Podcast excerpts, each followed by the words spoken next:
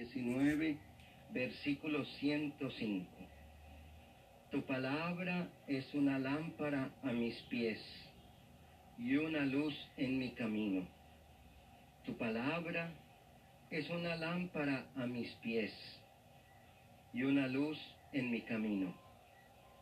Queremos en este momento suplicarte, Señor, que tu palabra traiga para nosotros luz, que disipe las tinieblas.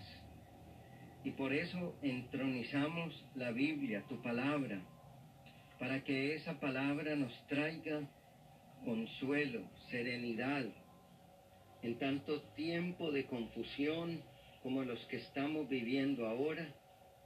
Tu palabra nos dice que esa misma palabra es luz para el alma, fuerza para el corazón. Disipa, Señor, las tinieblas de mi alma y disipa, Señor, las tinieblas de mi corazón con tu palabra.